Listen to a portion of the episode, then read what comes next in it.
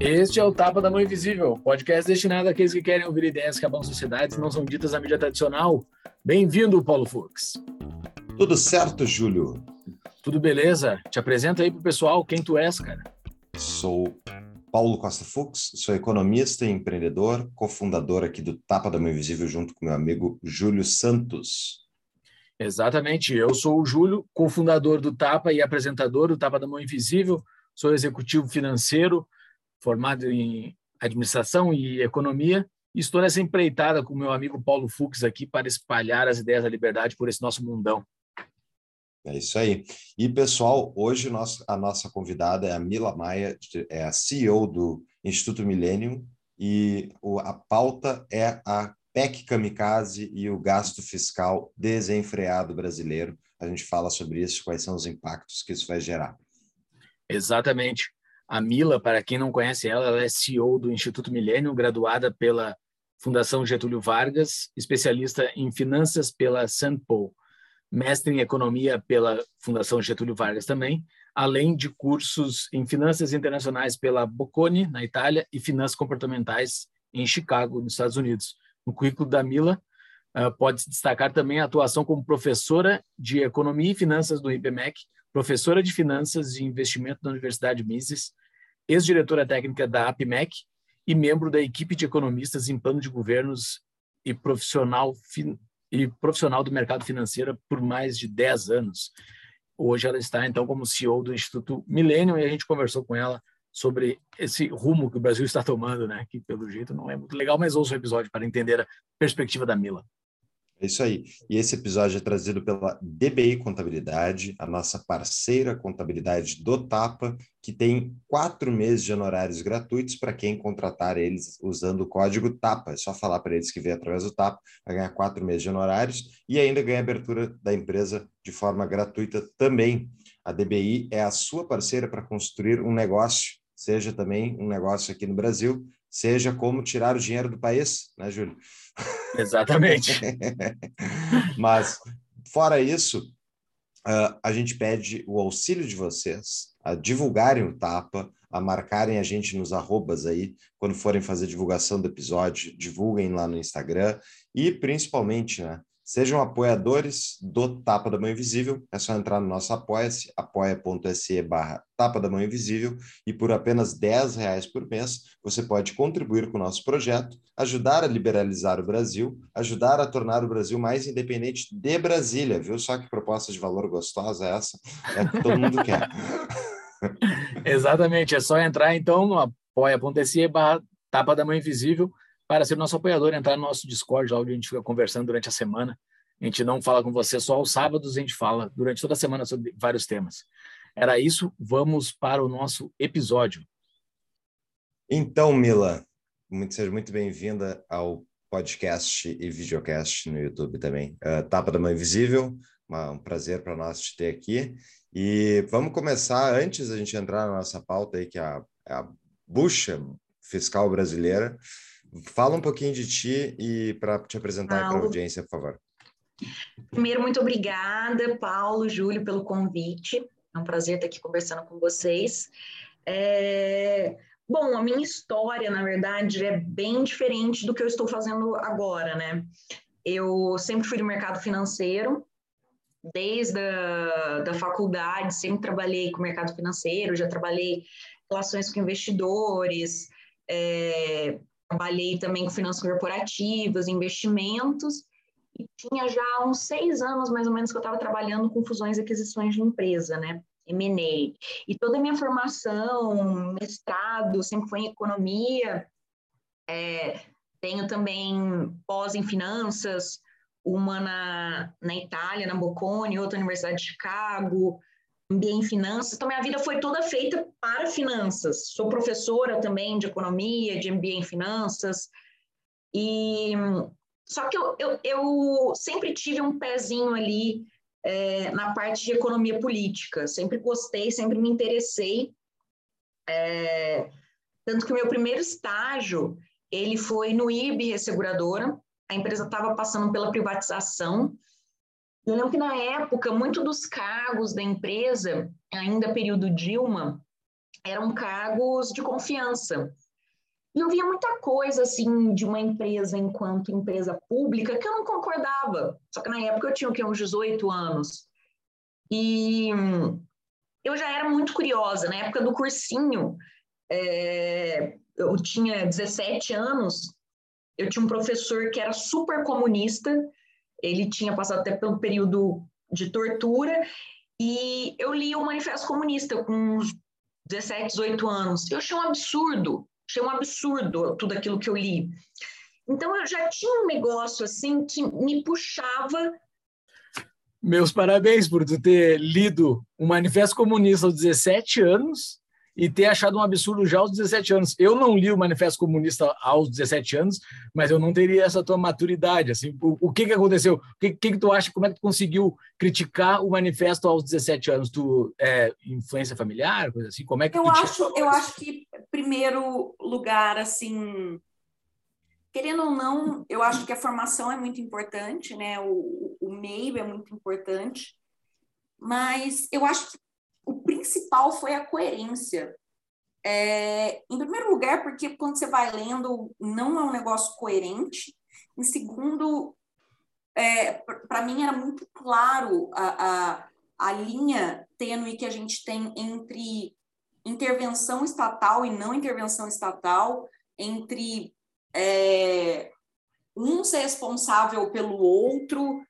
Sim, para mim não fazia sentido, porque é, eu já sabia todo o funcionamento de impostos, é, como é que era a questão é, do governo ou não, e eu acho que se eu tinha uma mentalidade sobre toda a questão do, do comunismo e etc., é, que assim, na verdade, todo aquele período ali, né, que, que se teve, que teve a perseguição dos comunistas no Brasil, eu acho que, assim, na minha cabeça, eu já tinha certeza que alguma coisa ali da, da, da história não se batia.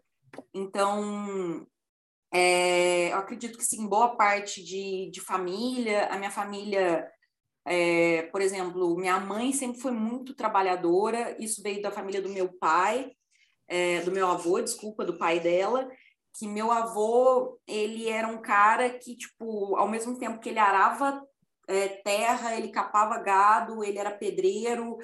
Então, eu acho que a, a, a formação familiar que eu tive sempre foi de muito trabalho e crescimento pelo seu próprio suor.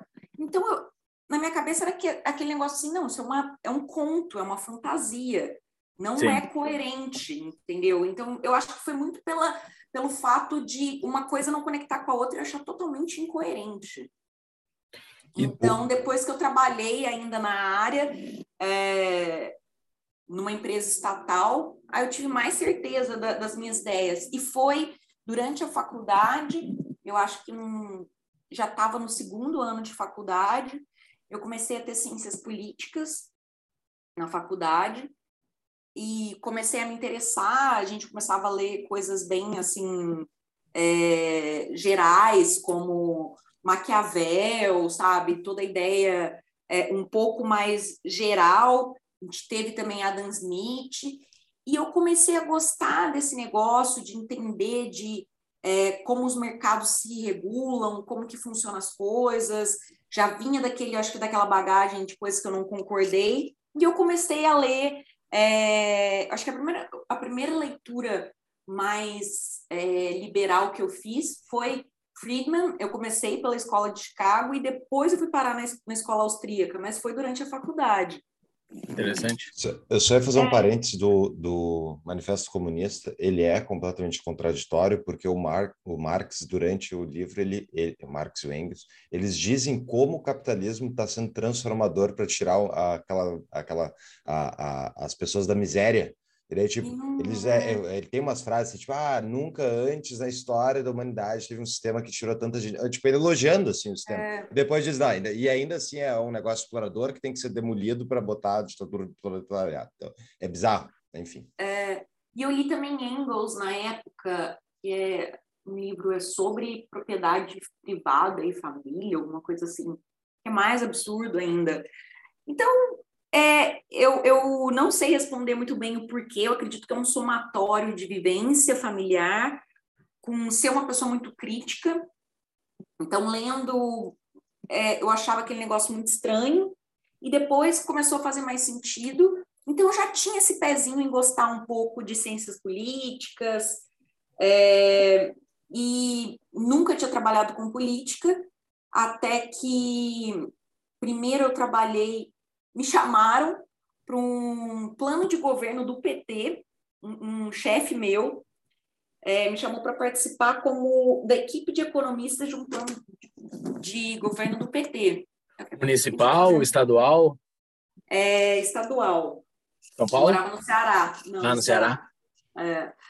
E, e era um, um governador que ele já...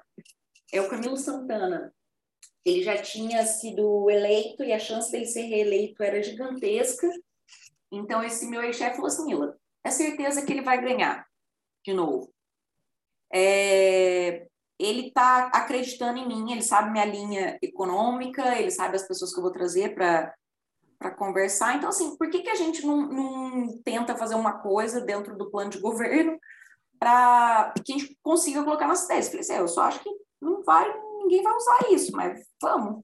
É, tu fe... Mas, Mila, tu fez, então tu não, fiz... não fizeste parte do, do plano de governo? Fiz. Não fiz... Essa, ah, fez? Fiz, fiz. Esse foi o meu primeiro contato, assim, mais próximo de estar tá fazendo algo pela, pelo ambiente mais político. Depois disso, eu fui convidada para ser da, dire... da diretoria estadual do Novo, lá do Ceará. Ah, mas peraí, tava tudo que era lugar no, do PT tava novo, né? tava jogando em todos os campos.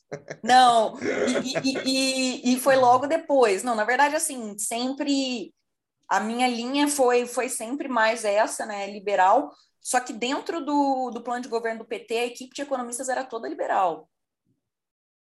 Que loucura! E vocês implantaram alguma coisa Alguma eu, coisa liberal? Eu, assim? eu vou te falar que eu saí do, do Ceará antes disso, mas esse, esse meu ex-chefe, é, que me convidou, que é economista liberal, ele hoje em dia, ele é... Eu acho que ele é da Casa Civil, ele é responsável pela Casa Civil lá, então, assim, ele continua. Mas é o mesmo governador? É, o, o Camilo Santana, ah, ainda. Olha aí, que loucura. Que interessante isso. Isso foi em que época? Que loucura, ano foi isso? né? Foi em...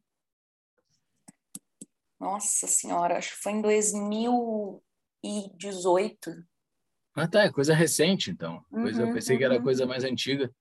Foi interessante. Não, não, eu fiquei muito tempo no mercado financeiro, me interessava muito. Quando eu era professora, muitos alunos se falavam, tipo, ah, a professora Mila é, liberal, vai fazer aula com ela. E, assim, até então eu não sabia como que. Porque dentro da universidade a gente nos posiciona. Eu só dava aula de, de dava aula de mercado de capitais, instrumentos financeiros e derivativos, evaluation. Então, assim, não fazia muita diferença, né?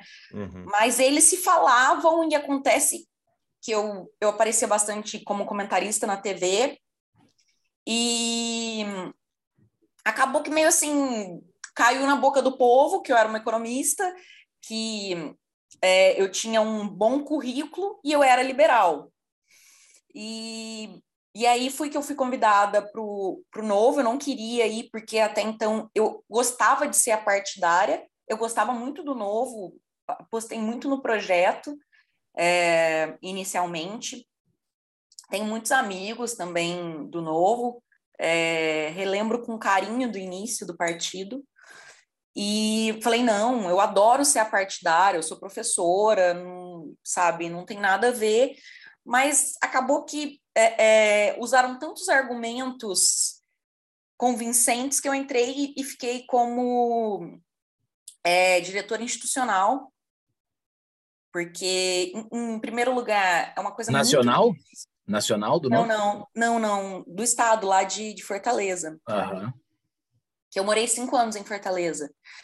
Eu, eu sou mineira, fiquei até os 17 em Minas, morei um ano em São Paulo, depois é, quatro no Rio, entre Rio fui para Milão, voltei, fiquei é, cinco anos no Ceará, depois passei um tempo nos Estados Unidos e estou aqui em São Paulo desde o início de 2020, início da pandemia.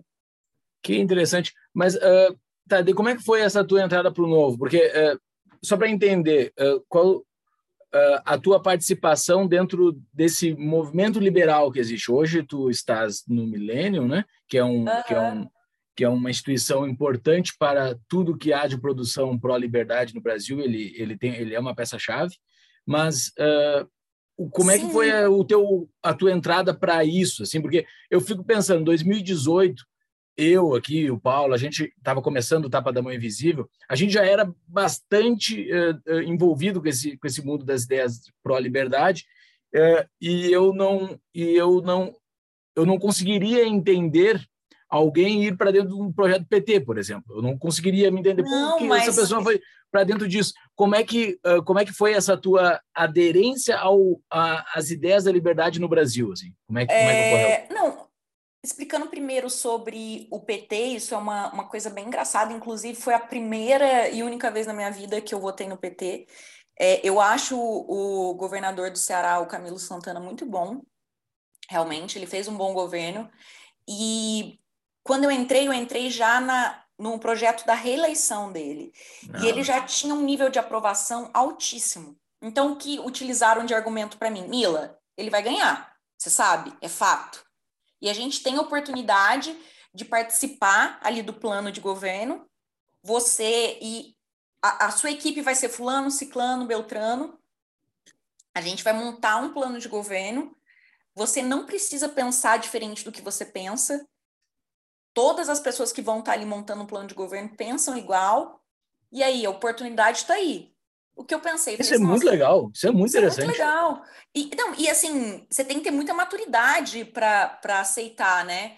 É, eu sempre fui uma pessoa que é, é, não só a, as ideias de esquerda e direita e todos os partidos que estão de esquerda, é, sabe, eu, eu tenho uma orgeriza, mas o PT principalmente. Mas eu parei e pensei, falei assim, olha, é, eu, nessa época eu já tinha terminado toda, todas as minhas especializações. Eu falei assim, nossa, é, eu já tive a experiência de morar fora do Brasil, morei na Itália, eu amo a, a minha família, eu amo meus amigos, e eu não quis ficar fora do Brasil, eu quis voltar. Eu estudei pra caramba é, sobre as áreas que eu conheço. Por que, que eu não posso tentar fazer um, um bem é, pro bono dentro das coisas que eu acredito para um governo que é certeza que vai ser reeleito. Sim, então sim. foi meio que isso. Então eu tive que ter muita maturidade. É, a gente realmente fez baseado nas nossas ideias. Foi muito voltado para a área acadêmica, o plano de governo. Eu só era da parte econômica. Não sei até que ponto tudo que a gente fez foi aplicado ou não, mas digamos que na minha cabeça eu fiz a minha parte. Então, Muito assim, legal. é, não, não recebi um tostão do, do Estado ou do bolso de ninguém. É, também é, é, tudo isso era uma vontade de, de cooperar pelo Estado e pelo Brasil. Então, nesse período, acabou que eu comecei a me envolver mais com política, comecei a ficar ali é, mais dentro, mais ligado com as pessoas, e é, obviamente mais pessoas ficaram sabendo das minhas ideias, da que, que eu acreditava, e foi aí que surgiu o convite para o novo, que também foi a, a, a mesma ideia de eu, eu, pensando aqui dentro da minha cabeça, vou? Não, eu não vou. Mas será que eu vou? Aí eu pensei de novo, falei, isso é mais um, um, uma chance de tentar modificar, porque querendo ou não, a gente é, é fazer palestras, ia levar o pessoal da, da bancada federal para lá, para palestrar. Então, o, o, a época que eu fiquei no Novo deve ter sido uns seis meses, foi bem pouquinho. porque logo depois eu, eu me divorciei, eu era casada com um cearense, eu me divorciei e aí eu decidi vir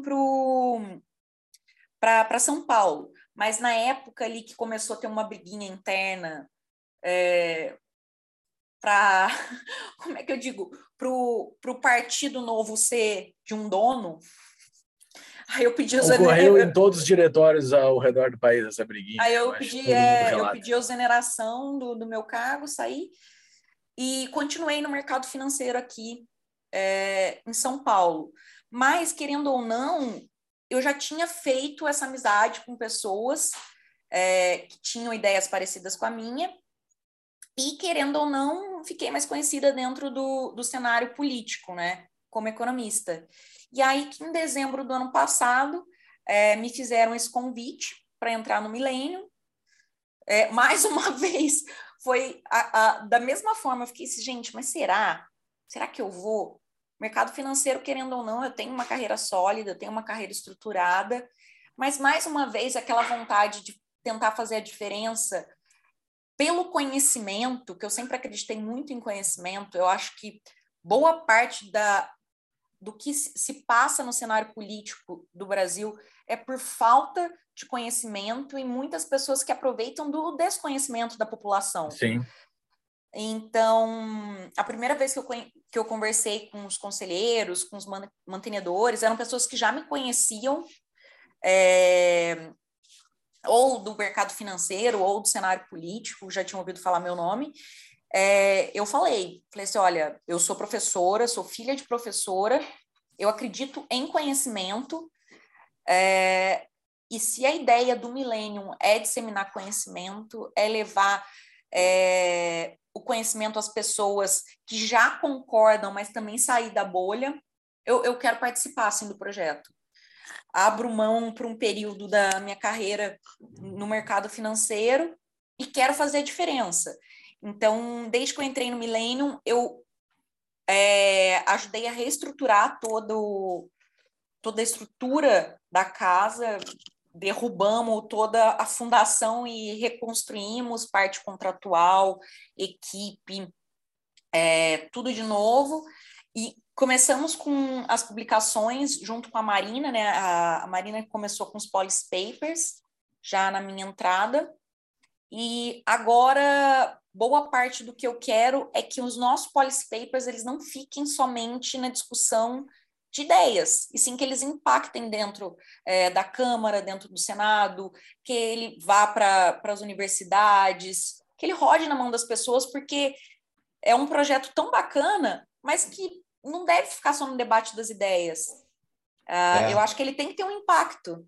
É, é difícil, mas é necessário mesmo. Eu, humilde sugestão, Mila, troquem para o nome em português.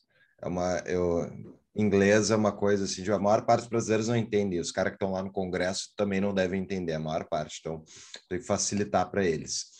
O, Mas, o, o, o que? O, o, o, nome, Policy Papers, em vez de Policy Ai. Papers, é caderno de políticas pra públicas. Para mim, nem o Millennium devia ser Millennium. Tá, mas esse aí eu acho difícil mudar.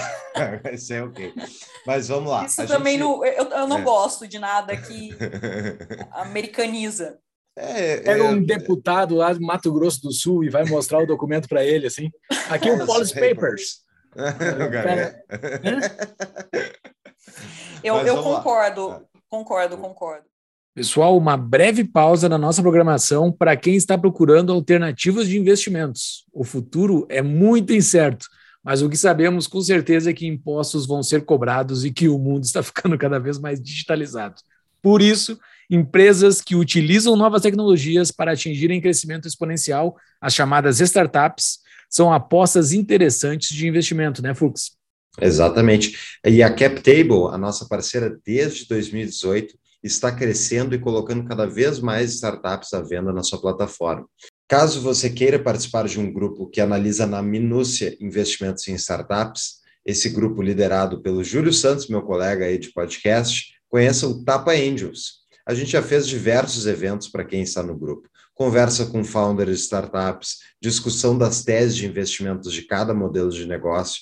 A gente também viu como é que se avalia e se investe em startups. Então, tudo isso é gratuito. É só se inscrever no nosso site, tapadamãoinvisível.com.br. Tem um banner bem grande chamado Tapa Angels. Clica lá, se inscreve, vem participar do grupo, vem participar das discussões e vem aprender a investir em startups. Voltamos ao episódio. O que eu te comentar, Mila, a gente uh, pensou nesse episódio, porque ali até pelo Milênio vocês fizeram um, tem podcast do Milênio, tem o, canal do YouTube do Milênio, e vocês falaram justamente sobre essa PEC do chamada PEC dos auxílios ou PEC Kamikaze, né? E eu até peguei aqui umas informações no site lá do Congresso uh, para puxar a explicação desse negócio, e daí eu já te passo a, eu te faço a pergunta. Oriunda da proposta de emenda à Constituição 15 de 2022, também chamada PEC dos Auxílios, a emenda 123 possibilitará ao governo gastar por fora do teto de gastos mais 41 bilhões até o fim do ano para aumentar benefícios sociais, conceder ajuda financeira a caminhoneiros e taxistas, ampliar a compra de alimentos para pessoas de baixa renda e diminuir os tributos do etanol. Por que que, por que que vocês são contra essa, esse pacote de maravilhas aqui, Mila? Não é tão fácil ajudar a sociedade, é só é... passar um, um auxílio. Ele, é, é, na verdade... Eu sei, eu sei, eu sei por que tu é contra. Porque só tá caminhoneiro e taxista, não tem garçom, não tem... Não tem cadê os outros? Cadê? É por isso que tu é contra. É isso, né? Tem coerência, né? Coerência. Oh, tem que ter coerência esse negócio. Vamos pegar, vamos pegar todo o coletivismo e vamos colocar, né? Acho que assim... Porque a gente pode fazer também uma, uma bondade para outras pessoas. Se tem os caminhoneiros, vamos colocar também os motoristas de Uber, vamos colocar os mototaxistas, que são tão excluídos. Brincadeira, gente. É porque, assim, uma, uma curiosidade é, é que a PEC ficou conhecida como PEC Kamikaze, porque, na verdade, ela era no valor de 120 milhões. Então, o próprio Paulo Guedes... Exato, o, o, o próprio o, o próprio Paulo Guedes chamou a PEC de PEC kamikaze para ver se é, tinha aí um, um, barulho. E realmente deu barulho, tanto que ela ainda ficou conhecida como PEC kamikaze, e foi reduzindo, foi reduzindo e chegou a, aos 41, alguma coisa. É...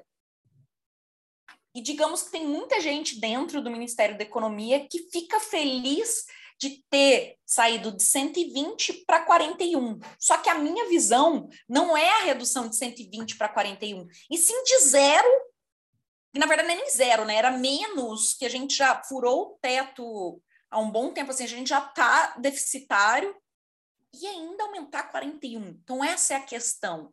A gente vem de um período aí é, de pandemia que já entramos em estado de emergência para furar o teto. E aí a gente vem e arranja mais uma desculpa para furar o teto novamente. Então, assim, é, em primeiro lugar, que o, o governo perde totalmente a credibilidade de dizer que ele tem é, consciência fiscal, né? Que, enfim, esse é o primeiro problema. É, que as, como que os investidores é, que colocam dólar no nosso país vão acreditar nisso, na nossa responsabilidade fiscal. Em segundo, que boa parte da PEC kamikaze, ou PEC dos auxílios, ou PEC das, da bondade, ela começou pela questão do combustível. Então, vamos lembrar aí que a questão do combustível não é algo que o Brasil está passando isoladamente se vem da questão da guerra entre a Rússia e a Ucrânia, toda a questão aí da, da dos problemas que tiveram ali no, nos pipes né, de, de gasoduto que iam da, da Rússia para a Ucrânia, quer dizer, da Ucrânia para a Rússia. Então, isso fez com que o, o, o, a commodity em si ela subisse muito preço em todos os lugares. E a gente tem uma questão que o nosso dólar, a, a nosso câmbio, na né, nossa paridade dólar, é, a nossa moeda é muito desvalorizada. Então a gente teve um, um, um impacto muito grande porque subiu o combustível com um dólar alto, que a gente tem aí a, a paridade de preço internacional, Sim. que é o mesmo valor de fora. Só que você vê é, na Europa, em vários outros cantos, o combustível também subiu. É, então, não é uma situação isolada nossa. Ok, então vamos analisar que os caminhoneiros não conseguem trabalhar, que o combustível está muito alto, vamos reduzir. Como é que a gente faz isso? Ah, mexendo no orçamento dos estados, vamos cortar ICMS. São ideias tão assim que eu realmente não acredito que estejam fazendo isso. É, em primeiro lugar, para mim, isso é, é, desrespeita o, o, o Pacto Federativo, então, é o governo federal se metendo ali na, no orçamento dos estados e municípios a partir do momento que corta o ICMS. Em segundo, muito engraçado fazer isso um pouco antes das eleições, né? É, isso é escancarado, né? Isso é, isso é... Uh, Mila, uh, me, me, explica um negócio, tá? Eu não estou morando no Brasil, eu estou nos Estados Unidos. Aqui o preço da gasolina disparou também, então assim é um né, corroborando o que tu acabou de falar, isso ocorreu mesmo. Mas uh, o musiquinha infantil aquela, era uma casa muito engraçada, não tinha teto, não tinha nada. O, o, o Brasil é essa casa engraçada, acabou, não tem mais teto? Isso, Olha, isso, a gente pode afirmar que o teto acabou ou não? Para mim, acabou total. Porque uma coisa é um, um momento da pandemia que falaram que tinham que furar o teto, então, em primeiro lugar, falaram, ah, é um momento específico e foi justificado pelo Auxílio Brasil. Então, primeiro, ah, vão ser três meses. Ah, vão ser seis meses. Ah, vai de 400 para 600. Ah, vamos estender os 600. Então, é, é igual eu falei no, no último debate que eu tive sobre a PEC Kamikaze, a sensação que eu tenho é que o Brasil ele é um eterno apagar de incêndios. Então a gente não vê o que é que está causando aquele fogo que não se dissipa. Pelo contrário, a gente apaga o incêndio agora, mas ele vai continuar, apaga de novo. Esse, é, essa PEC, esses benefícios que estão se dando, é óbvio que ano que vem vai vir outro problema. Ela não vai solucionar um problema. Ela é total momentânea. Então, daqui a pouco vai ter que vir outra coisa. Então, assim, a gente tá pagando, tá tapando o sol com a peneira, também como se diz. Sim. Então, tá, tá fazendo agora, daqui a pouco vai vir de novo os mesmos problemas. É, essa aí é, é tô apagando a gasolina, colocando mais gasolina, né? É uma coisa apagando assim, fogo, mais, colocando é, gasolina. É, apagando fogo, desculpa, apagando fogo com mais gasolina. Exato. Porque é, mas vamos lá, nós, por que, que é tão ruim? A gente tá e daí, a gente está numa situação difícil, a gente precisa ajudar, essas pessoas não estão conseguindo, elas estão sem renda, elas, a inflação está elevada. Então vamos. Qual é o problema desses 41 bi a mais? Que que é, em quanto é o orçamento lugar, brasileiro? Não? Em primeiro lugar, a partir do momento. A, o primeiro problema, a gente está furando o teto de gastos, ou seja, a gente tem um limite de gastos que a gente estabelece é, a gente, governo, estabelece o quanto que ele pode gastar, ele já furou esse teto uma vez, ele está indo de novo. O que significa? Para as pessoas entenderem de uma forma mais é, explicativa. Você ganha dois mil reais por mês. Você sabe que o teu teto de gastos por mês tem que ser dois mil reais. Se você gastar três, você furou o limite. Então, é isso que está acontecendo. Aconteceu o ano passado e fizeram esse ano de novo. Extrapolaram o limite. Então, você ganha dois mil reais, você está gastando 10. Esse é o primeiro problema. Como é que você faz se você ganha dois e gasta 10? Ah, você vai ter que arranjar um jeito de pagar, cedo ou tarde. Como que o governo faz para pagar? As pessoas acham que uma forma muito simples, muito simples, imprimir dinheiro. Não tem dinheiro, o que, que a gente vai fazer? A gente imprime dinheiro. Porque é assim, né? É, é igual o banco imobiliário, você vai brincar ali, você pega o dinheiro ali que não dá nada. Só que qual é a questão da impressão é, de moeda, né? Que eu não estou dizendo que isso é uma solução, que, que, oh, okay. fique bem claro, okay. que fique bem claro. é provavelmente uma forma que o governo vai fazer, porque emissão de dívida é, com essa credibilidade vai ser bem difícil, mas é uma forma também, o, governo pode emitir dívida, que são aí é, o, o tesouro, né? É, quando ele faz via títulos públicos, então ele pode vender uma parte da sua dívida para captar dinheiro. Ele pode é, estender o prazo da dívida também, então a gente fala que é a rolagem da dívida, então ele pega esses papéis que ele teria que pagar em dois anos e passa para quatro anos, ele tenta rolar a dívida. E outra forma é ele imprimir mais papel moeda. Qual a questão da impressão do, papa do papel moeda? É, a partir do momento que o governo ele imprime mais moeda, tem duas questões, né? Uma é que ele injeta dinheiro direto na economia.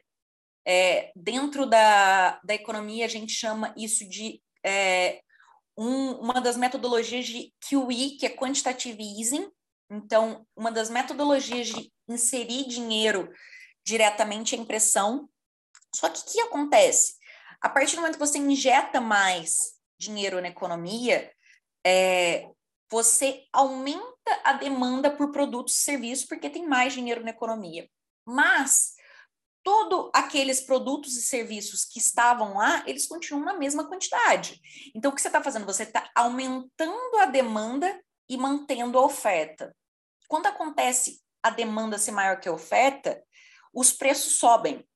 E a inflação nada mais é do que quando a gente mede a inflação, por exemplo, pelo IPCA. É, o IPCA nada mais é do que uma cesta é, de itens, uma cesta cesta mesmo, é, que eles fazem a média desses valores e vão analisando como se fosse a temperatura da economia, é, do valor do dinheiro no tempo. Então, se essa cesta valia 50 e passa a valer 100, significa que todos aqueles produtos ali contabilizados, eles cresceram os valores de 50 para 100.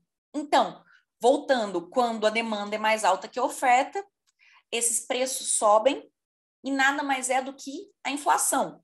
Então, o dinheiro da população passa a valer menos, é, é o que as pessoas já estão sentindo, que já vem desde a questão do, do, dos primeiros é, das primeiras metodologias de inserir dinheiro na economia desde a época da pandemia. Então, o que a gente olha? Você vai no supermercado, eu estava conversando isso, é, eu estava em Porto Alegre até quarta-feira, e antes, para mim, era muito notável a mudança de, de preços aqui em São Paulo, que eu acho São Paulo um absurdo. Mas eu estava no supermercado em Porto Alegre, eu nunca me peguei analisando tudo, independente da marca, e ver o que, que é mais barato. Um queijo ralado, 25 reais. Eu, gente, eu não vou pagar 25 reais num queijo ralado. Peraí, não tem mais nada? Tem, 24, 23. Então tá um absurdo os valores e, e, a população muitas vezes se revolta contra os empresários, mas não é. A gente fez uma metodologia de política monetária que a gente reduziu muito os juros. Isso acabou fazendo com que é, a população preferisse não investir e consumir. Já era esperado que pudesse gerar inflação. A gente injetou dinheiro na economia e para o governo, essa, essa inflação está contida. Para mim, está zero contida. Está zero contida e a longo prazo, na verdade, a curto, médio prazo, é, eu não vejo uma solução para essa inflação é, como uma luz no fim do túnel, porque todas as medidas que estão sendo tomadas só vão corroborar para essa inflação alta. Então, não é somente, ah, Mila, tadinho dos caminhoneiros, tá muito difícil mesmo. Beleza, em primeiro lugar, eu acho que esse valor só resolve o, o fogo momentâneo, Sim. mas como o Paulo disse, vai aumentar esse, esse fogo. Daqui a pouco, no início do ano, vai vir outros problemas, que o dinheiro da, da pandemia não, não resolveu, o dinheiro da PEC Kamikaze não resolveu, e tem também a questão de que como é que vai se pagar? Mas essa PEC kamikaze está servindo o seu propósito, né, Mila? Isso aí é abertamente, na minha visão, compra de votos. E daí, tipo, o propósito é, é reeleger o Bolsonaro e, e eu acho que pode ajudar, né? Eu até... Só que eu acho muito engraçado esses... O, o discurso desse pessoal, né, do, do, dos congressistas e tal. Eu separei aqui a, a frase do presidente da Câmara dos Deputados, Arthur Lira, quando eles aprovaram o negócio. Hoje o Poder Legislativo é, é, hoje, o Poder Legislativo permanece dando provas de que busca incansavelmente enfrentar um amplo leque de desafios pela quais passa a sociedade brasileira. Temos a certeza de que esse conjunto de medidas provocará um impacto muito positivo na redução da pobreza do nosso país, minimizando seus efeitos tão deletérios para o nosso povo. Tipo, na cabeça dessas pessoas, é literalmente passa, e é, a gente não tá falando, é uma PEC, é uma proposta de emenda à Constituição. É literalmente mudar a Constituição para conseguir aceitar um estado de emergência que vai permitir fazer essa, esse negócio. E o cara acha que passando isso, ele está realmente ajudando o povo brasileiro. É só passar. Só que as reformas, as coisas que tem que fazer para reduzir gastos, né? isso eles não conseguem fazer uma fazer a PEC, eles não conseguem. Agora, para passar esforço. aumento de gasto, eles fazem no dia, tá ligado? É o esforço que ele teve. O esforço seria não fazer isso. Isso é fácil viram, fazer. Vocês viram que é, é, abriram uma sessão e fecharam só porque queriam dar celeridade para a votação da PEC. Isso quando estava ainda na, na Câmara. Abriram e fecharam a sessão para poder fazer logo depois a votação. Então, assim, são, foram coisas surreais. Gente, imagina, 14 deputados votaram contra e um senador votou contra, que foi o Serra. É surreal, é surreal. É, a, a sensação que eu tenho. E o Serra é votou que... certo? Será que ele não apertou o botão errado lá? Ele tinha. Ele, ele, não, ele se Serra, posicionou contra? fez posts. Ah, tá. Ah, olha aí, olha o Serra. Sobre é, irresponsabilidade. Está tá aprendendo fiscal. economia aos 80 Mas... anos de idade. ou, ou, olha... ali, ou a gente pode dizer que já começou ali igual a gente fala em Minas, caducar, mas tá caducando pro lado certo, né? Ao Mas, menos está caducando para o lado certo. Pessoal, uma breve pausa aqui na nossa programação para você que está preocupado com o futuro do Brasil. Se você está pensando em alternativas no exterior, conheça os serviços da nossa parceira, a CETI. Eles têm quatro e-books à venda que ajudam você a entender como se internacionalizar. Os quatro e-books são Desafio Nômade Digital em 28 Dias, Investimento para Iniciantes, Enciclopédia de Segundas Cidadanias e a Enciclopédia de Bancos Offshore. É isso aí. E os capítulos iniciais estão disponíveis para consulta gratuita lá no site deles. E caso vocês tenham se decidido em sair do Brasil, está naquela dúvida de onde é que eu posso ir, a CETI também tem uma consultoria personalizada disponível. Se você ficou interessado, entre no link do Tapa para ganharmos uma comissão caso você contrate um serviço deles. O link está no nosso site, tapadamainvisível.com.br barra bandeiras. Voltamos para o episódio. Mila, uh, eu e o Paulo aqui, nós somos um pouco radicais frente à política, comparado ao espectro político que você se encontra, mas há diálogo aqui, nós somos bastante libertários, assim, uh, e a minha visão, assim, porque uma de tantas coisas que eu sou contra o Estado, uma delas é, é exemplificada nessa tal dessa PEC. É perfeitamente. Porque uh, os caras que defendem as instituições, ah, porque tem as instituições que vão segurar, vão...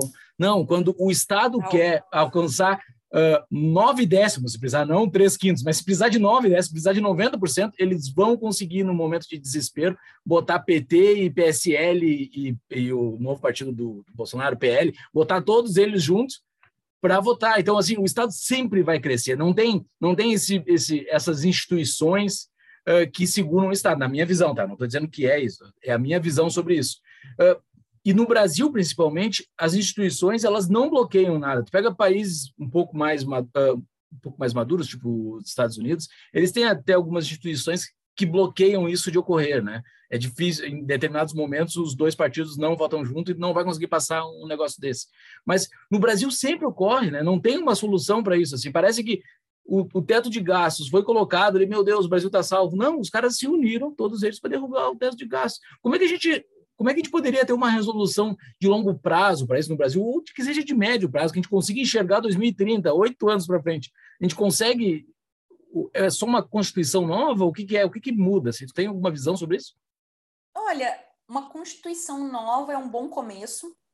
A nossa constituição, para mim, ela em nada é a mesma coisa, porque ela não reflete nada do, do momento atual. Então, precisaria sim de uma nova constituição. Isso, para mim, é, é notável. Em segundo lugar, não dá para a gente continuar com, a, com, essa ideia de que populismo é, é, a solução dos problemas. Então, sendo populismo de esquerda ou populismo de direita, vai dar errado. Então, a, a, eu, assim, para mim foi muito triste, na verdade, porque eu esperava que a gente faria diferente.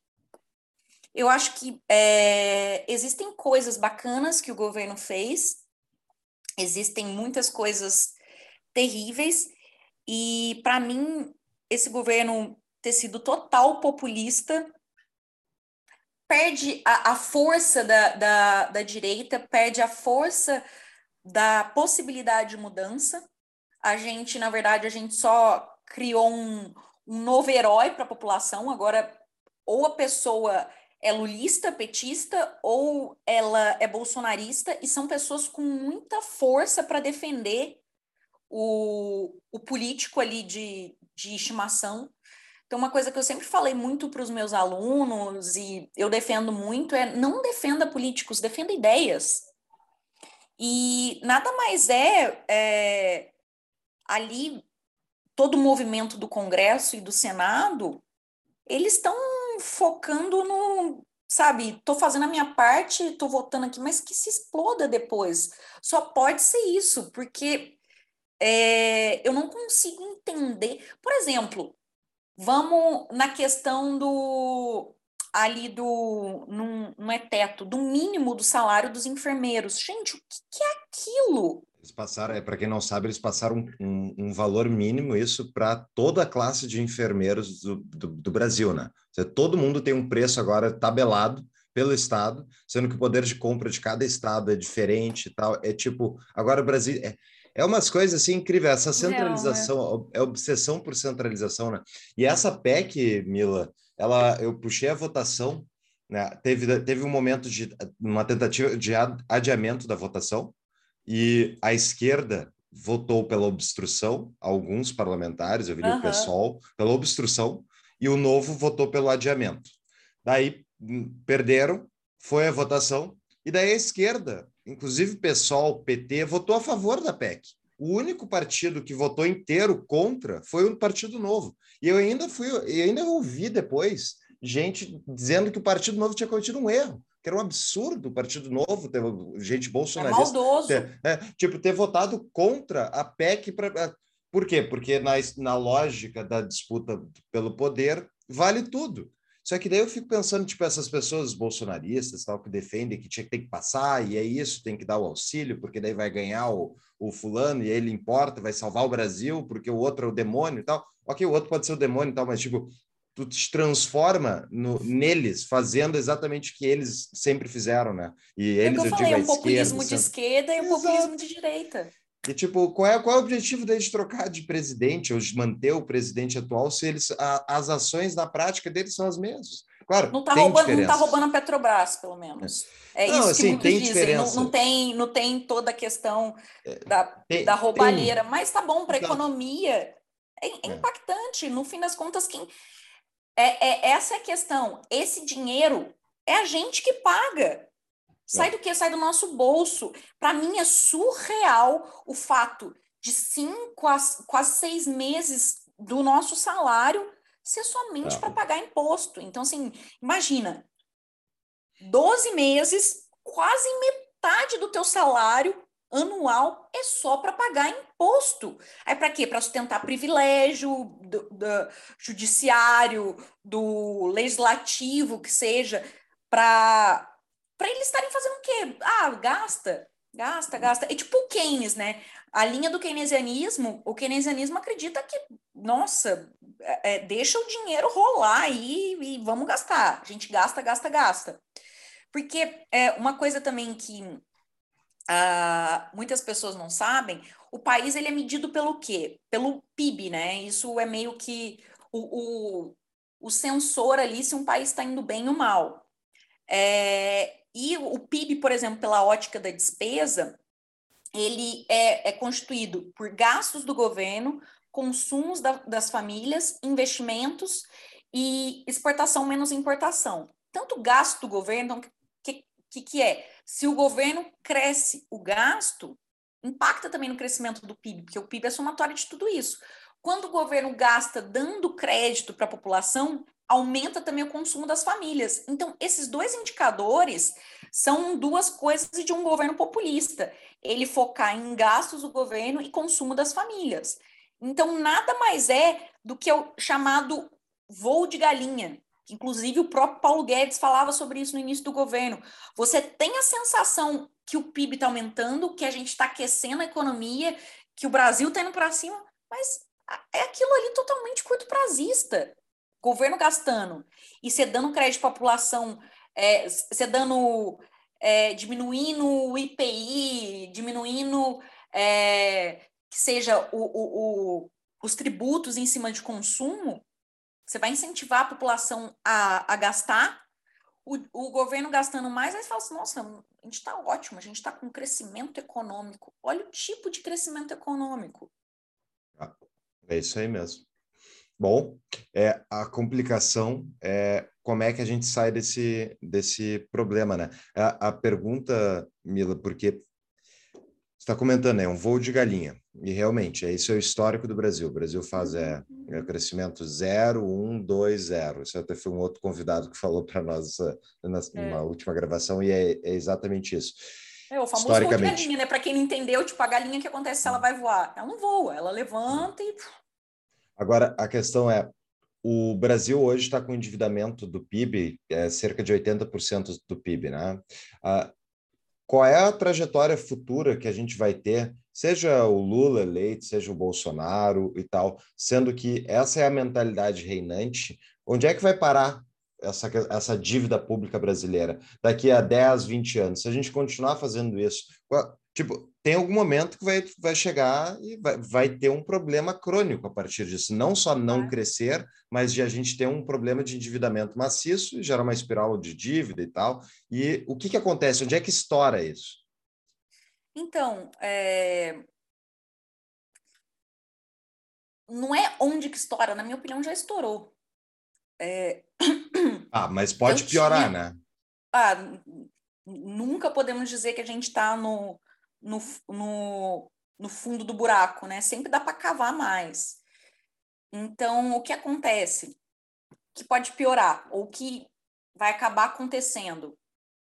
O, os países, assim como empresas, é, fundos, eles são analisados pela capacidade de pagar a sua dívida e o risco de crédito, que tem o risco de default do país.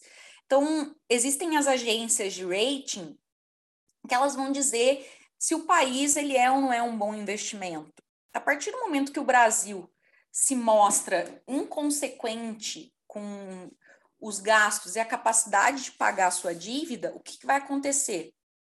O Brasil pode cair no rating de crédito, então ele, ele falar para as outras pessoas que estão investindo no Brasil que o Brasil se torna mais um investimento mais arriscado. Isso naturalmente, se acontecer, estrangeiros e é, investidores de fora que investem no Brasil e trazem muito dólar para cá podem migrar é, os investimentos e não só por uma questão econômica, tem muita gente que decide os seus investimentos até por questões políticas ou pelas pessoas que estão no poder, se tem uma briga. Tanto que na época que teve toda a confusão é, no último governo, a gente teve aí questão de problemas políticos, problemas econômicos, é, teve aí a Lava Jato, o Mensalão, teve muita gente que mudou, não era nem pela questão de, de queda de rating de crédito, é, que aumentou o risco país, né? Era porque não, não quero nada com essa confusão política aí, não. Vou decidir por outro canto porque eu não concordo com as decisões do Brasil. Então, se acontecer isso, naturalmente, nosso dólar, é, nossa relação aí com dólar vai desvalorizar mais ainda a moeda local. Isso piora, é, querendo ou não, o valor final também dos nossos produtos, porque muito dos insumos utilizados para a produção são commodities, itens importados. Então, o empresário também, ele não consegue segurar isso, né? Ele tem que repassar o preço para o consumidor final. Ele vai repassar o preço nas gôndolas, ele vai repassar o preço nos produtos e serviços, naturalmente vai aumentar mais ainda a inflação. E assim, é uma bola de neve. O que a gente precisa fazer? Que não não é nenhuma novidade para quem se interessa por política e sabe muitas vezes como fazer o voo ser sustentável. Não tem como, tem que fazer reforma. Não tem outra forma. A gente tem que fazer uma reforma administrativa, a gente tem que fazer uma reforma que seja fiscal. O Brasil, ele coleta muito imposto. O Brasil, ele, ele tem um, um, uma capacidade ali de arrecadação gigantesca. Só qual é o problema do Brasil? O Brasil gasta mal, gasta muito mal. E gasta além do que pode ainda. Eu não, isso para mim é surreal. Então tem que se rever tudo isso.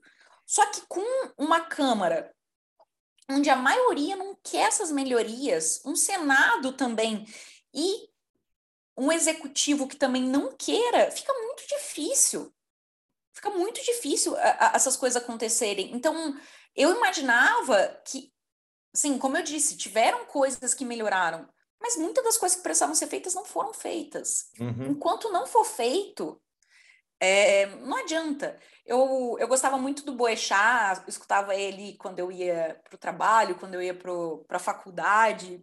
Eu também. É, gostava muito de escutar ele, e uma vez ele falou uma coisa engraçada ele falou assim: o Brasil tem solução, os políticos do Brasil têm solução.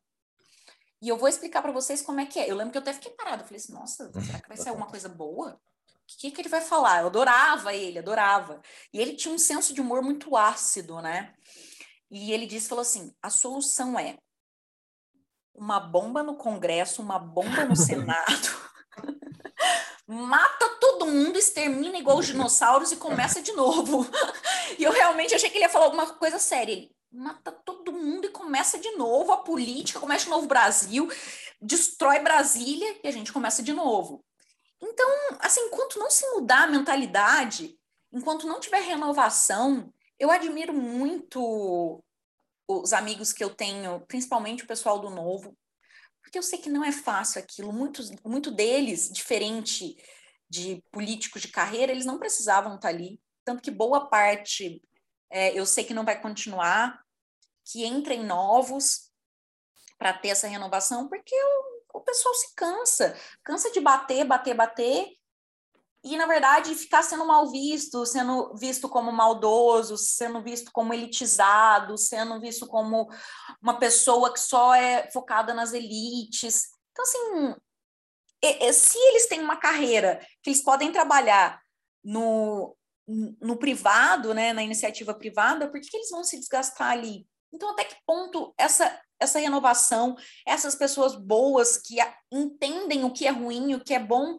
eles vão conseguir continuar ali batendo cabeça, batendo cabeça. Então, é, temos aí Marina, eu sou muito fã da Marina, tive aí a, a, alegria de, de trabalhar com ela, já admirava muito ela como pessoa, ela é uma mãe incrível, uma esposa incrível, e ela é uma das pessoas que não precisaria estar tá indo para lá. Marina tem uma carreira incrível, mas ela quer, quer o quê? Ela quer tentar melhorar o país para a filha dela. É eu ali no, no, no plano de governo. Eu quero tentar melhorar, de certa forma, para minha família, para os meus amigos, mas adianta. Se não tiver uma coisa com força, é um cabo de guerra com todo mundo de um lado e uma pessoa só do outro. Então precisa Exato. de uma renovação, precisa de gente ali tentando fazer melhoria, senão Vai ser isso, vai ser alguém lá batalhando, batalhando, batalhando. Eu cansei. Eu uhum. posso voltar para iniciativa privada, vou voltar. É isso aí mesmo. Esse é o então, círculo talvez vicioso. o, talvez o Boechat esteja certo. Estava certo. Não, é que o problema é que, mesmo, obviamente, a gente está brincando aqui, né? Ninguém defende violência, mas, tipo, o problema, mesmo que a gente fizesse uma coisa assim. STF não estamos Exato, nada, é só uma, é uma alegoria. é, é. uma alegoria de uma é. pessoa, a gente está citando alguém. Exato. Só que a questão é, uh, esses políticos todos, eles estão lá porque a população brasileira vota neles. Não, é- é- eles não vêm do outro é- é planeta ou do outro país. É reflexo da, da nossa sociedade. Bom, mas tem, tem dentro dessa questão aí da, dos impostos e tal, justamente dessa carga tributária, tu comentou os, os problemas que ela, ela, ela gera, né, uma, uma carga tributária tão elevada. E para o indivíduo, a gente já falou várias vezes aqui em outros episódios do Tapa, para o indivíduo é extremamente dif- é difícil alguém sair da miséria no Brasil, acumular capital, né, acumular dinheiro, se o teu dinheiro está sempre E é sendo visto desvalorizado. como errado também, né? Também tem isso, né? Mas digamos, mesmo que tu acredite que vale a pena, daí, tipo, se tu não tem o conhecimento técnico, tu não vai investir na maneira correta para evitar a inflação, então tu vai deixar numa conta corrente, numa conta poupança, e isso vai, tu vai perder dinheiro no tempo, ou deixar no FGTS, não saco FGTS, é uma coisa que muitas pessoas não, não fazem também. Então, Uh, é um círculo vicioso que as pessoas não saem da pobreza. Mas daí, muitas vezes, entra essa discussão, assim, quando a gente vai olhar para a ótica de gasto do Estado, bom, precisamos reduzir impostos. O que, que vem antes? O que, que a gente consegue fazer antes? A gente reduz os gastos e daí reduz impostos, ou a gente Exato. reduz o- os impostos para, então, forçar o Estado a reduzir gastos. E tem opiniões aí, no meio da escola austríaca, especialmente, tem opiniões conflitantes sobre isso. E eu queria te ouvir, Mila, o que que tu acha? Como é que é a, qual é a ordem correta disso? Então, é, em primeiro lugar, você tem que saber economizar, você tem que saber save money first. Não, a solução não é aumentar impostos, né? E, inclusive, é, se tem também a, discussão dentro do- das linhas econômicas de quanto que, na verdade, é o ideal de tributo da, da alíquota de imposto para crescimento do PIB, né? Então também tá ali, tipo, quanto que seria o ideal para não afetar a população e que vai gerar crescimento no PIB. Mas é o que eu falei, em primeiro lugar, o Brasil, ele ele arrecada muito, muito, muito bem. Então, em primeiro lugar, é, é, é o, o país reduzir toda a parte de gastos e não tem como aumentar essa alíquota de imposto de forma alguma, de forma alguma, e eu não vejo, sinceramente, o governo fazendo isso tão cedo. Eu, eu acho que o máximo que a gente conseguiria seria uma simplificação tributária, mas não vejo redução tributária tão cedo, que seja dessa forma maravilhosa e com o ICMS, tipo, tudo é errado. Mas é o que você falou, é, é por isso que quando eu entrei no Millennium e eu disse aqui, é, eu bati muito na tecla do conhecimento. Os políticos que estão ali na frente, quem está tomando decisão para a gente, são nada mais que pessoas que foram eleitas para estar ali. Então, mostra que o problema é muito anterior. Começa, na minha opinião, é, já que a gente vai falar de uma possível solução, começa dentro das próprias escolas. Então, não só com falta de conhecimento técnico, mas com uma doutrinação marxista. Boa parte dos professores, é, pessoas que fazem magistério ou estão dentro da parte de letras e tal, são pessoas que vêm de universidades que também têm professores marxistas. Então, você vê no material de criança o já ensinando que o capitalismo é mal, ele é ruim, o empresário é maldoso, e é porque assim é, é, é, é como se fosse uma soma zero, né? Para alguém ficar rico, para o empresário ficar rico, ele deixou alguém pobre. Então já tem aquela mentalidade que a criança cresce achando que o, o socialismo ele é bom, ele é a gente ajudar o próximo. É, eu adoro a frase da Margaret Thatcher que fala: o socialismo dura até enquanto dura o dinheiro dos outros. Então, não se explica da onde que é isso. Nossa, é lindo socialismo, bonzinho, ajudar os amiguinhos. Então, muitas das crianças já crescem assim. Eu tenho um primo que ele estava no. Acho que era na época que ele estava no oitava série, ou no primeiro ano. É, ele contou para o pai dele que a professora estava falando mal do capitalismo, uma das escolas mais caras da minha cidade. Ou seja, ela ganha o salário dela por causa dos empresários maldosos, mas está ensinando para as crianças que o socialismo é bom e o capitalismo é mau. Então começa aí. Aí depois vem para dentro da universidade, onde a gente tem a Uni aí, é uma ideia. Gente, Marx, maravilha, porque Mila, é bizarro o fato de você não defender algo que seja bom. Então, a pessoa ser de esquerda é alguém que se importa com o coletivo, é alguém que quer a melhoria para os pobres, que pensa nos pobres, que sabe?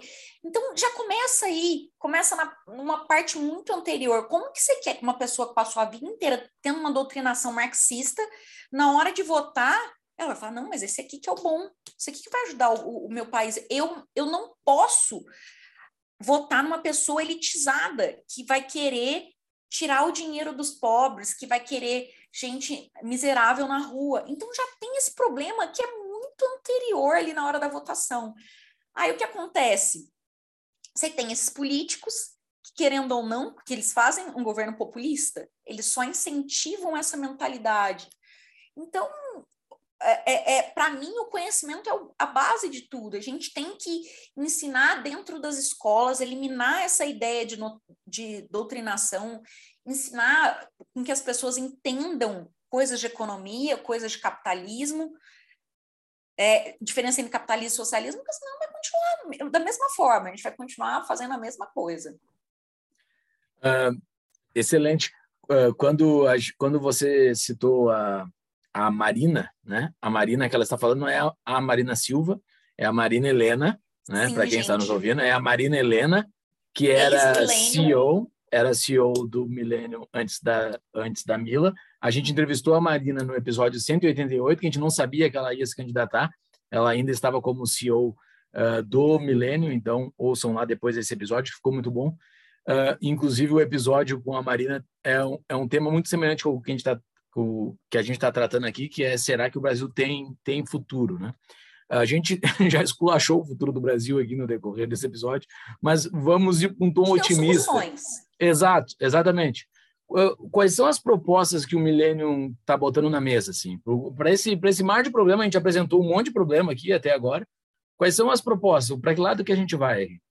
É muito, é muito fácil a gente criticar e tentar não ajudar, né? Exato, exatamente. É, a nossa proposta começa com base na educação, partindo do pressuposto que a gente precisa educar não só a nossa todo o nosso ali corpo político, mas a nossa população que vota. Então a gente traz debate sobre temas de política pública.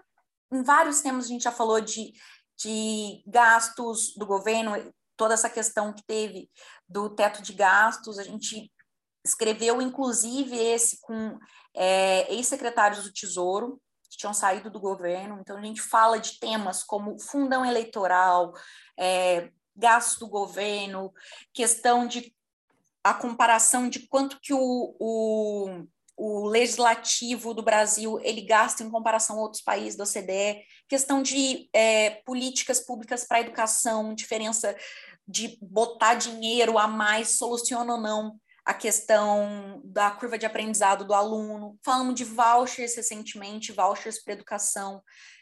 E a ideia é não só escrever, como levar isso. Então, está rolando alguma PEC, está com algum projeto-lei, alguma coisa que a gente pode ajudar com estudo, a gente vai levar esse estudo da melhor forma possível para tentar corroborar com uma votação a favor do país e a favor das pessoas que ninguém está lutando contra aqui as pessoas, ninguém está lutando com quem passa necessidade, pelo contrário, a gente quer um crescimento sustentável do país. E, ao mesmo tempo, todo esse material que a gente produz, a gente cria é, uma forma de que ele também atinja outro tipo de pessoas. Então, a gente faz é, os nossos videocasts, a gente faz todo o debate também sobre temas relevantes, a gente traz pessoas para entrevistar, tudo isso de uma forma um pouco mais palatável para que a população também em geral entenda esses temas. A gente fez aí um, um, uma pesquisa com a população sobre se elas sabiam para que era o fundão eleitoral e de quanto que era que estava se querendo passar esse valor de fundão. Então, a gente conseguiu entender que a população acha que tem que ser nem mil reais o valor do fundão por, por, por pessoa, não, é o valor total. E imagina só a gente falando em, em, quantidades bilionárias. Então, a ideia do milênio é educar, não só uh, de uma forma que a gente ajude as pessoas a entenderem a situação política do nosso país e o que os políticos do Brasil estão fazendo, o que o governo está fazendo, mas também auxiliar ali dentro, de certa forma, para tentar mudar a mentalidade de quem vota, né? Uh, no caso de quem vota é, nos políticos e o como os políticos votam. Muito bem. E já aproveitando esse gancho, uh, Mila, nossos patrões, que são os apoiadores que pagam um valor maior, eles podem fazer perguntas para os nossos convidados. E a pergunta aqui do Robson Carvalho Filgueiras. Mesmo sabendo que a PEC Kamikaze é uma bomba, na hipótese da mesma ser necessária para evitar um futuro governo petista, o custo da PEC valeria a pena? Boa Olha, pergunta. uma ótima pergunta. Então, Sai dessa. Mas a, a que preço? A que preço? Sabe por quê? Porque, assim, vale a pena eu, por exemplo, eu não consigo mais fazer compra no supermercado e não sofrer uns cinco infartos vale a pena essa inflação toda que a gente vai pagar. Se, se quiserem pagar o meu valor aí de, de imposto, tá tranquilo, podem pagar. Mas eu não gostaria que fosse assim. Sinceramente, é, não tem valor para o meu suor, sinceramente, que, que leve para outra pessoa gastar. Eu gostaria de estar inteiramente recebendo todo o salário para o qual eu trabalho. Só que não, como eu disse, a gente recebe aí metade do salário, então a gente está pagando por isso. Vale a pena para não ter PT no governo? Vale a pena para não se ter um governo de esquerda? Olha, se a, a questão for roubar ou não roubar, eu me sinto bem roubada pelo imposto que eu pago todos os dias. Me sinto roubada. Então, a, a sensação de ser roubada é a mesma. É, eu acho que a questão do, do PT voltar é, é, de certa forma, o brasileiro assumir que para ele não faz a mínima diferença se a pessoa é, cometeu um crime ou não contra o dinheiro da população, então assim, se abre portas. É igual a, a questão de. Eu acho que é a síndrome da esposa traída. O marido trai, vai lá e promete para ela que ele não vai fazer de novo. Tá bom. Aí ele trai de novo. Não vou fazer de novo. Não vou fazer de novo. Quando você prende alguém por crimes contra o país e você perdoa, e você deixa ele voltar, você deixa ele voltar. Que credibilidade se tem para dizer que no Brasil você não pode cometer um crime? Sim. Então, é a... esse, esse ponto me fere muito, porque eu sou uma pessoa que acredita, tem muitos valores claros é, na cabeça. Então, sim, é, se for a questão de roubar ou não roubar, eu já me sinto roubada. Mas dessa outra forma também eu acho imperdoável famosa, famosa frase mulher de malandro, né? Essa mulher é a mulher de malandro. O brasileiro é é traída, apanha e é, o cara faz de tudo com ela e ela volta para lá porque ela não Exato. tem alternativa. E, essa essa essa pergunta do nosso patrão, ela é muito boa, mas para mim me parece aquela coisa, ah, vamos fazer igual o PT para não deixar o PT voltar. Então, e daí qual é o É que eu falei, o populismo é perigoso sendo de esquerda ou sendo de direita. Exato, isso é terrível, né? A gente está tá, tá meio que sequestrado, assim, por dois ladrões, a gente não sabe, por dois criminosos, a gente não sabe para que lado ir, né? Não estou chamando Bolsonaro de criminoso aqui, tá? Só fazendo uma analogia. Mas o Lula, sim, eu estou chamando de criminoso. Uh, olha só. Mas olha, existem estudos que eu nunca me convenceram disso, que como provar que o Lula é inocente mesmo sendo preso. Isso já saiu várias vezes em Instagram, sim, em coisas do PT. Eu não sei como que eles defendem isso, mas acreditam que ele é inocente mesmo tendo sido condenado. É, o descondenado. Uma pausa no nosso episódio para quem quer conhecer dinheiro de verdade. No início do século XX, Júlio, o banqueiro JP Morgan, que é, nomeia um banco que ainda existe nos Estados Unidos, ele disse: ouro é dinheiro, todo o resto é crédito. Sabiamente, ele sabia que ouro era o lastro, pois não era dívida alheia. Infelizmente, para a sociedade e pessoas de bem, o ouro falhou como dinheiro né, em se manter longe das amarras do Estado e foi cooptado por bancos centrais e cerceado ao redor do mundo inteiro. Pois em 2008 nasceu uma alternativa focada em superar as falhas do ouro e novamente libertar a sociedade das amarras do dinheiro estatal que é esse dinheiro inflacionário é, que depende da credibilidade dos nossos políticos. Então, esse dinheiro se chama Bitcoin.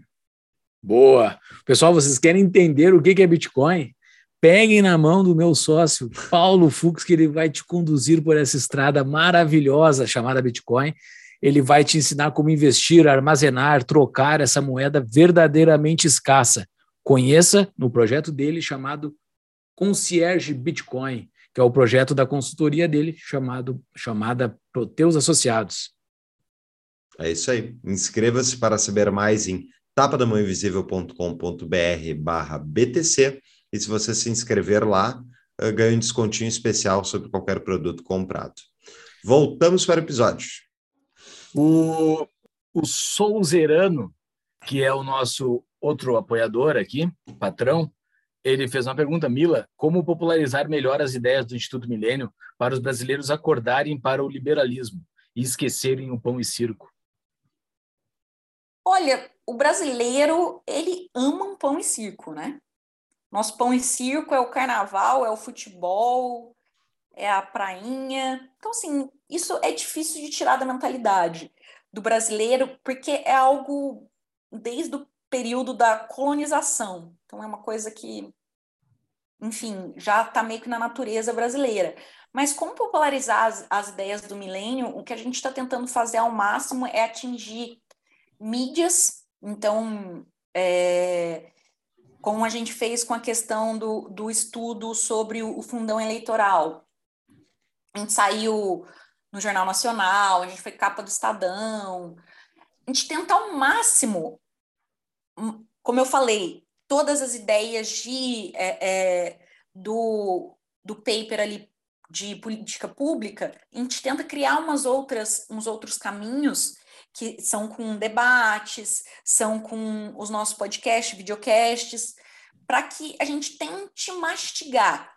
Mas, é, sinceramente, eu tô longe de chegar onde eu gostaria no Millennium, porque na minha cabeça, a gente ainda está muito dentro da bolha e a ideia não é, é, que pessoas que já tenham ideias parecidas com a nossa só concordem. Igual alguma coisa dentro de mim já existia para que eu discordasse do Manifesto Comunista. Sim. Então, eu acredito que o, o, o milênio precise sair ainda da bolha liberal, da bolha conservadora, que é ali onde que as ideias mais convergem. A gente precisa atingir, sim, a população que vota no PT, que vota no PSOL, que, sinceramente, precisa entender o, quais são os impactos dessas coisas na vida, que não, um, o, o Partido Novo não foi maldoso, que o Serra não foi maldoso. Eles entendem o que é ali uma, a, a irresponsabilidade fiscal dessa PEC. Então, eu acho que o, o Millennium, ele ainda precisa atingir muito mais, e é por isso que eu vivo viajando e conversando com vários institutos e várias pessoas, porque eu quero levar isso a um, nível de alcance muito, mas muito maior do que a gente atinge. Então fica a dica aí, pessoal, divulguem esse episódio para aquele seu amigo que não entende nada sobre economia, sobre política. Essa é uma boa, um bom episódio introdutório para explicar os efeitos nefastos dos gastos controlados do governo. Agora, contraponto aqui do nosso Capitão Planeta, nosso patrão Capitão Planeta, ele pergunta para ti, Mila, quais são os argumentos de quem é a favor da PEC para dizer que não há um risco fiscal? Nos últimos anos, vimos um grande aumento de arrecadação do Estado, muito talvez pelo aumento de preços gerados pela inflação, gerado pela inflação, e que as alíquotas de impostos absorvem ainda mais. Porém, mesmo com o aumento de alguns gastos, tantos outros foram estabilizados e reduzidos, o que gerou nesse cenário, inclusive, superávit. Essa, essa não seria uma situação adequada para cortar impostos, como tem sido feito?